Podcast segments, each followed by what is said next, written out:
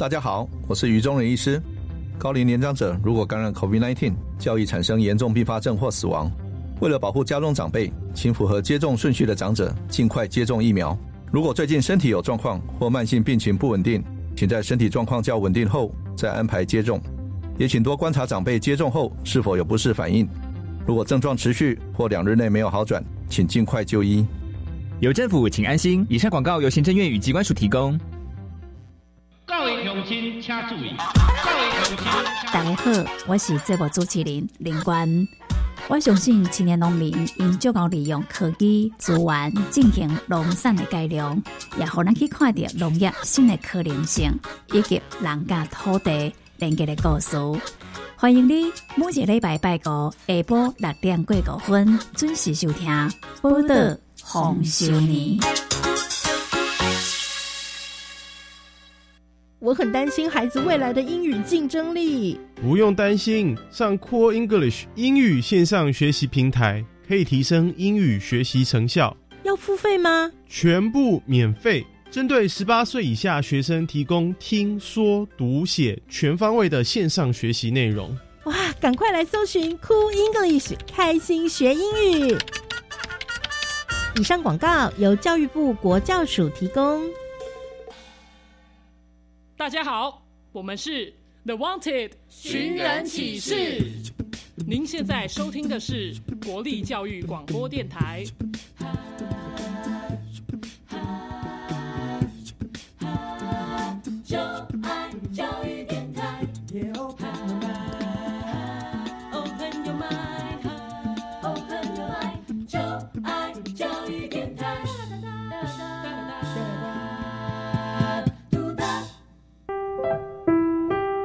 本时段为重播节目，欢迎收听。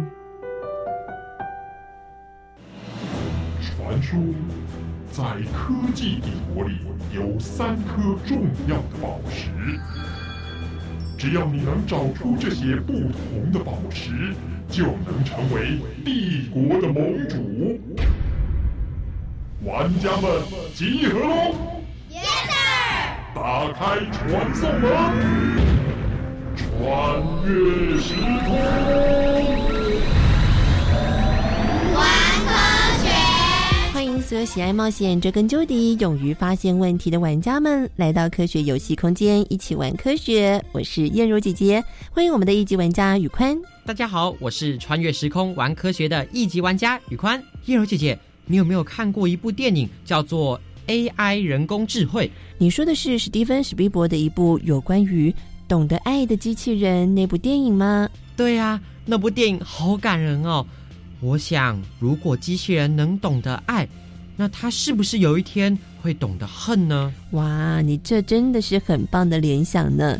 虽然现在人工智慧还没有发展到像电影那样的科技哦，但是所谓的道德问题确实也是备受关注的。所以，我们今天科学游戏室的第十一关要解密的就是人工智慧的发展。提醒玩家们在过程当中要注意身边可能出现的宝石。当你搜集到所有的宝石，就能够解开今天关卡的秘密喽！赶快来看看玩家们有什么样的发现呢？有人说未来是 AI 人工智慧的天下。什么是 AI 人工智慧？人工智慧就是用人工产生的智慧吗？有人说人工智慧未来会越来越聪明，因为他们有深度学习以及自我学习的能力。到底电脑要如何能深度自我学习呢？我的手机有一款辨识植物的 App，只要拍照就能知道这是什么植物。为什么这个 App 这么厉害？不管是什么花花草草都难不了它。今天要为大家解密的是人工智慧。科技发展的趋势有一部分就是要便捷我们人类的生活，所以我们可以先认识 AI，让 AI 来帮助我们哦。玩家们准备好要搜集今天的三颗宝石了吗？现在就跟着一级玩家宇宽进入虚拟实境秀，寻找我们今天的宝石喽。虚拟实境。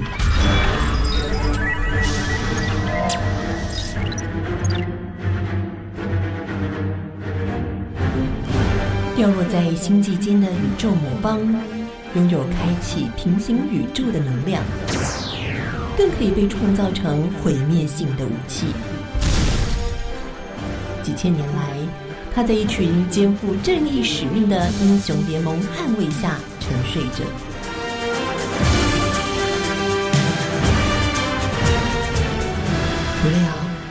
诺斯星球的萨亚，在一次超时空跳跃下，悄悄唤醒魔邦，企图偷取人类科技的发明。地球的文明发展正面临着威胁，危机四伏。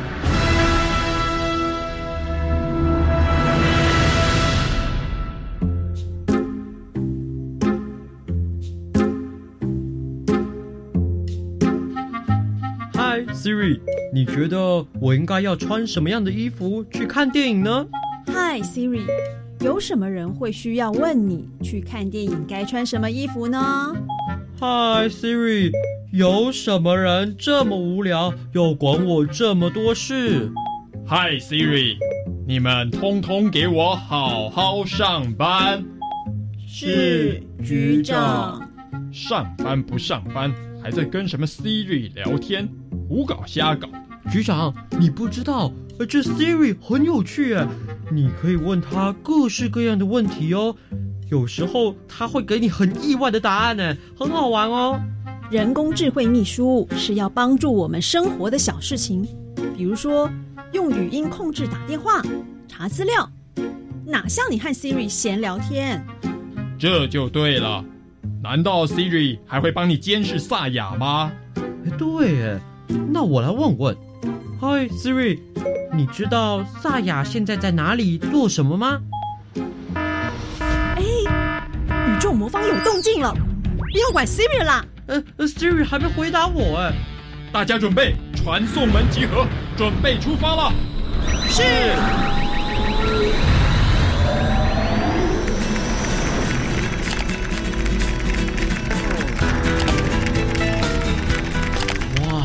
怎么有这么多人在一起打电脑连线游戏呀？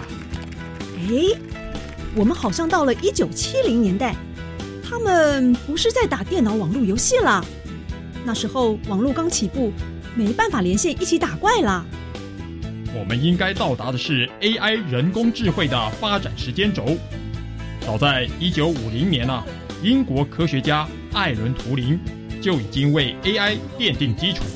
之后，科学家开启了这方面的研究，一直到一九七零年是研究的第一波热潮。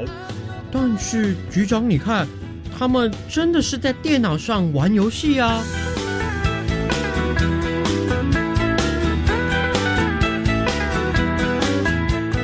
！Michael，哎，你看看，昨天我们建立的途径，让这个迷宫感觉更有层次感。但是不知道小精灵可不可以过关呢？嗯，原本的设计我觉得太简单，小精灵要走出迷宫不需要太多技巧。我希望可以创造更聪明的小精灵。Steve，你觉得呢？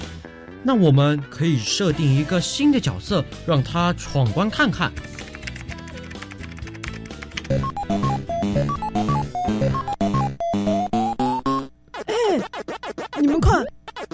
小精灵跨越迷宫的陷阱，哎，哈哈，你看他应该可以过关哦。Yes，成功了！你看电脑越来越聪明了，可以破解不同的迷宫和益智游戏呢。人工智慧确实是可以创造出来的。哇，所以人工智慧在第一波的热潮中，真的是以游戏作为研究的方向呢。所以我说啊。网络游戏的发展可真不是一件简单的事呢。哎，你不要找借口沉迷于网络游戏，这只是第一波的热潮。后来 AI 的发展不能只拘泥于这些迷宫、益智游戏、解密而已。所以到了一九八零年代开始后，朝向更具有价值的发展。所以电脑又更加聪明了。当然比你聪明多了。电脑到底能够有多聪明？一起去看看吧。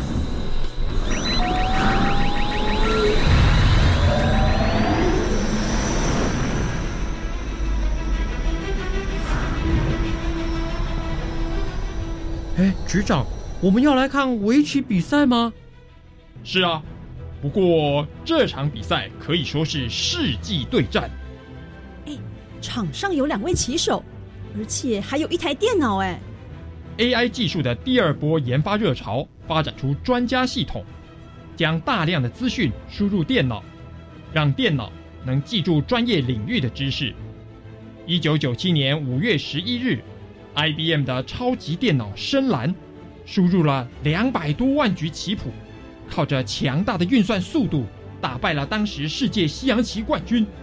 事隔二十年后，围棋领域的 AlphaGo 也与世界排名第一的围棋选手李世石对战。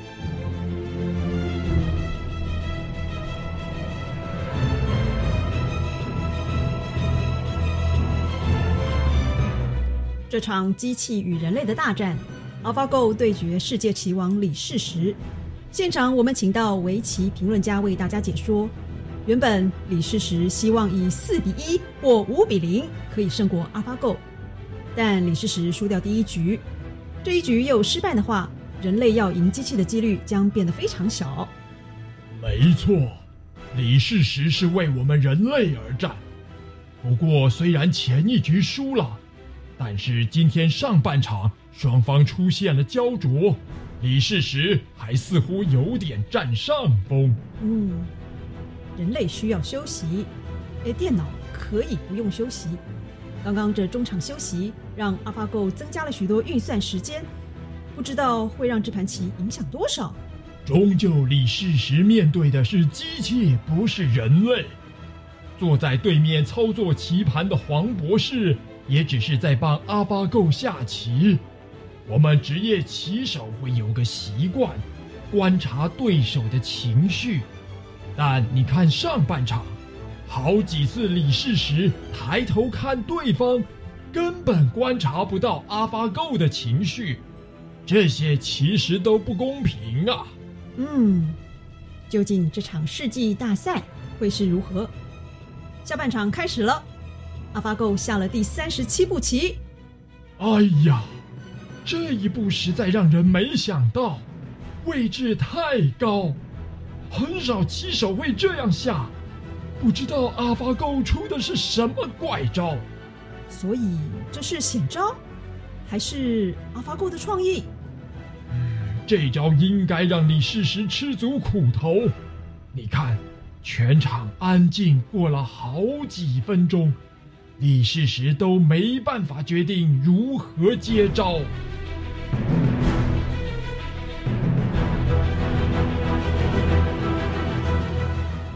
嗯，过了十二分钟，李世石终于下了第三十八步棋。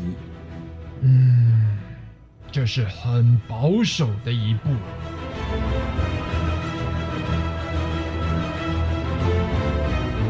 哎，你们看，世界棋王面对 AlphaGo 也毫无招架，陷入苦思。哎，看他一下子搔头，一下子闭眼、揉脸的样子，这盘棋看起来不太妙。哎，哎呀，李世石头子认输了。阿巴够的第三十七步起了神奇的作用，这步棋把先前的棋连成了一个网路，对整个棋都起了作用。这实在让我对阿巴够刮目相看呐、这肯定是围棋的创意，一步意义深远的棋，也让李世石越来越焦虑，最后。不得不认输啊！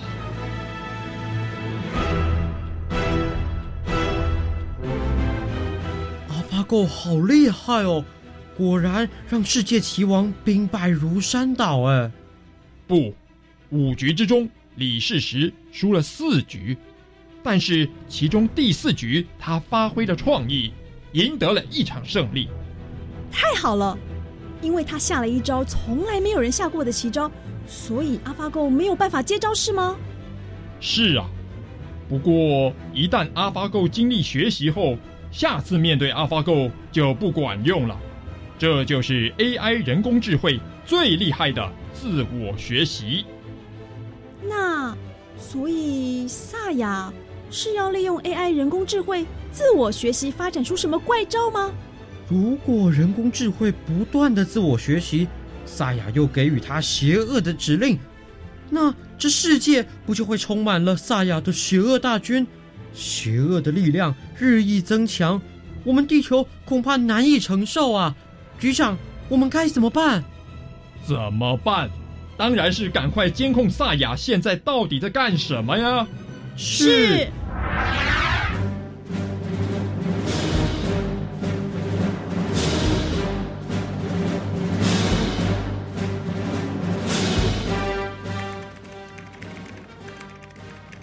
萨亚，萨亚正埋头打电脑哎，果然是在训练 AI 人工智慧电脑。哎，你看得到他在训练什么吗？我来骇入他的电脑看看。好了，我终于完成智慧军团智慧机器人的最高指令。训练一段时间，也该来好好验收一下了。嗯哼哼，来个魔力战局，让我的智慧军团占领地球城堡。哎呀，不好了！他果然运用 AI 从事邪恶的占领计划。来吧，我们开战啦！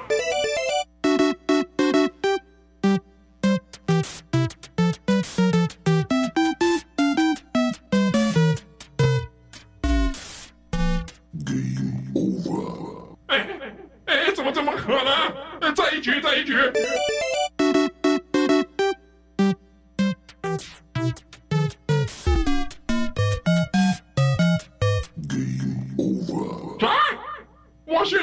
为什么失败？我不信！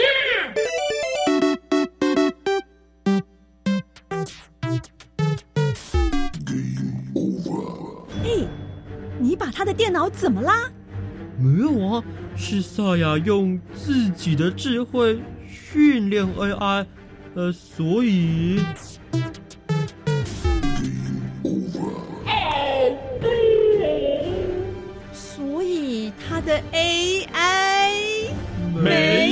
智慧。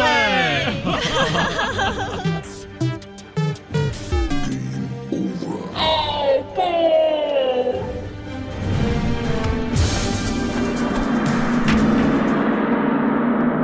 科学练功房。AI 时代来临，AI 人工智慧意思就是让机器人具有人类般的智慧。AI 虽然是现代快速的高科技，但其实 AI 的研究已经有一段漫长的历史。早在1950年，英国科学家艾伦·图灵就已经为 AI 奠定基础，提出“机器会思考吗”这样的问题。几年后，在达特茅斯会议中，科学家第一次提到“人工智慧”这个名词。之后的几十年里，AI 的发展起起伏伏，总共经历过三次的热潮。在1990年代开始，网际网络逐渐普及，也带动 AI 研究的发展。在2010年开始运用网络的资料，让 AI 以机器学习技术自行学习知识。后来又发展出深度学习，让 AI 能辨识影像和声音，让 AI 研究与发展的第三波热潮一直延烧至今。究竟 AI 人工智慧是如何训练机器，并且让机器自我学习呢？赶快打开下一个传送门，马上进行玩家大解密。玩家大解密。科学会不会有请关主来解密？欢迎我们今天的关主是维宁老师，老师好，主持人好，各位小朋友大家好。是玩家们呢，今天首先要解密的第一颗宝石是什么是 AI 人工智慧呀？嗯，AI 就是 Artificial Intelligence 的缩写，中文就翻译成人工智慧。那这个意思呢，就是说让人造的机器具有像人类一般的智慧。机器怎么学习呀？机器学习就是教电脑学东西。嗯，那其实就跟我们人类的小时候的时候很像。是，譬如说有个小朋友，他从来都没有看过猫，也没看过狗。嗯哼，那爸爸妈妈就会告诉他说：“这只是虎斑猫，那只是波斯猫。嗯，然后这只小小只的吉娃娃是一种狗。”嗯哼，那如果小朋友他认错了，那爸爸妈妈就会告诉他说那是狗，不是猫哦。小朋友的脑袋就会去调整。那电脑呢，其实也是用类似的方法来学习。嗯哼，简单来说，就是把很多的资料输入电脑，那这些资料呢，可以是照片，也可以是影片，那也可以是声音，让电脑自己去找出这些资料的特征。那找出来之后呢，他们就学会分类，所以机器学习其实就是一个学会分类的过程。哦，那机器学习也有很多不同的方法，是。其中有一种方法跟我们大脑的运作方式很类似，是。就是用一层一层的分析。那像是第一层呢，可能会先找出一些猫的细部的特征，是像是猫有那个圆圆的眼睛啊，哎，对。那到了第二层分析的时候，那会再把这些眼睛加上耳朵结合成一个区块。那再到了第三层的分析之后，再把这些区块结合成更大的区块。那我们增加越多层的分析之后，这个判断也会变得越精准。嗯，就好像是增加判断的深度一样。哦，所以这种机器学习的方法也就叫做深度学习。那人脸辨识就是一种 AI，就是人工智慧的技术。是。那我们刚刚说的深度学习，嗯，就是可以让 AI。啊，非常擅长来辨识这些特征。Uh huh、那 AI 就会从我们每每个人的脸上的细微差异，嗯，也就是我们每个人的长相不一样的特征。那这些特征呢，其实都可以变成让 AI 自己分析出来的数据。然后，因为电脑的呃计算是非常精准的，是。那即使是长得两个长得很像的双胞胎。人工智慧也可以辨别出来。嗯，那手机里面还有一些影像辨识的 App，那就是哎 APP，也就是运用深度学习。嗯，像是辨识植物的 App，先把各式各样植物的照片输进电脑里面，那我们可以把它想象成，就是说人工智慧好像长了眼睛一样。是，那他看过了很多很多很多的植物照片之后，嗯，他就学会怎么辨识出各种种类的植物。那当我们用 App 拍张照片，就可以知道这是哪一种植物了。哦，所以人工智慧也是经过不断的学习哦。那小朋友也更需要学习喽。玩家们找到答案了吗？谢谢我们的关注，维宁老师，谢谢小朋友，谢谢。经过关主的解说，我们了解了人工智慧集合了人类的智慧，在我们的生活中协助我们更加便利。那会不会有一天 AI 机器人就像我们刚才说的电影一样取代人类呢？嗯，人类的想法和特质并不是都有规则，都能够加以运算的。像是勇气、爱，或是坚持和创意，这些到目前为止都不是人工智慧轻易可以学习得来的。所以呢，先不用这么担心。好，那你还记不记得我们刚开始提到的第一位提出机器可以思考的科学家艾伦·图灵吗？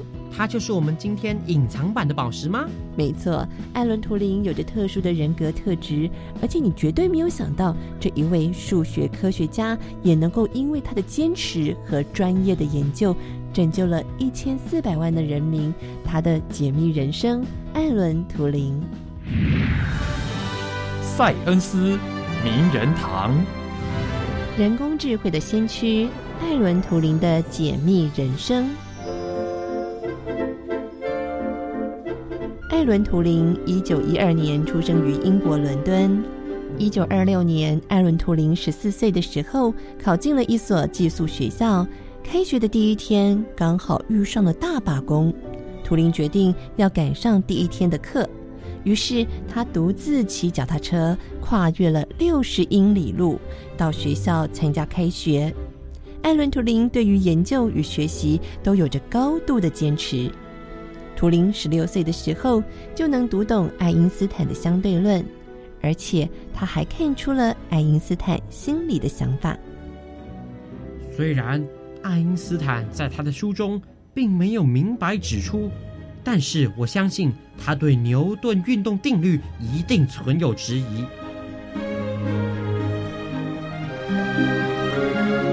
艾伦·图灵在学生时期一直以相当优异的成绩完成剑桥大学国王学院的课程，并且在普林斯顿大学完成了他的博士学位。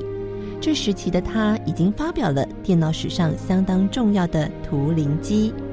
当图灵的理论研究工作正要进一步的时候，战争却爆发了。德国军方研究出无法破解的通讯加密装置恩尼格玛。将所有的机密转换成乱码发送出去，这些机密藏有不少他们的战争策略，包括何时会攻击哪个地方等等的讯息。德国的军机又再一次成功跨越我方上空，展开突击攻击，造成许多民宅毁损，破坏和伤亡目前正在统计中。这是近期德军的多项侵略行为中最大的攻击行动。把收音机关了吧！德军每天轰炸，我们无法在十二点以前解密。隔天又将迎来一阵轰炸，再拖下去，将会有更多人死于德军的侵略。我们整天都在计算这些数字、密码，试图找出乱码的规律，但是现在还是毫无头绪。不是找来了数学天才？那个身份不明的教授，整天关在他那一个大礼堂。研究一台超大的机器，这到底在干什么？你没听说？数学天才说，恩尼格玛是加密的机器，所以应该用机器来破解机器。机器来破解机器？难道机器会听他的话？这是什么怪理论？因为过去没有电脑，英国军方即使每天都能够拦截到德军的无线电报。但是却因为恩尼格玛机器过于强大，太难破解而束手无策。为了破解它，打赢这场战争，英国军方请来无数个解密码高手、数学家，也都没有办法在每天的十二点之前破解它。在艾伦·图灵加入团队之后，他提出了应该用机器来破解机器。在当时，这个异于常人的概念。让他吃了不少苦头，不过他最后终于以锲而不舍的坚毅精神破解了恩尼格玛，但英国军方却以机密为由隐瞒了图灵小组的存在和成就，将这些情报据为己有。然而，一位杰出的数学家让战争缩短了两年，拯救了一千四百万人免于受战争之苦，却是不争的事实。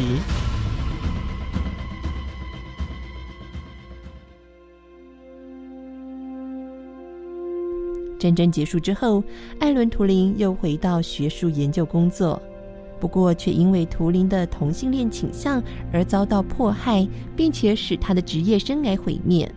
他被迫接受荷尔蒙注射疗法，让他身心受创。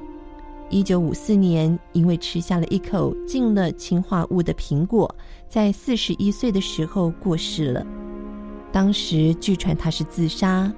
但他家人相信，是因为实验室有太多氰化物，他又有咬指甲的习惯，因此不小心误食死亡。他是一位身在乱世中的数学家，利用自身的专长喜好化为大爱，救了上千万的人民。电脑与人工智慧的先驱者艾伦·图灵。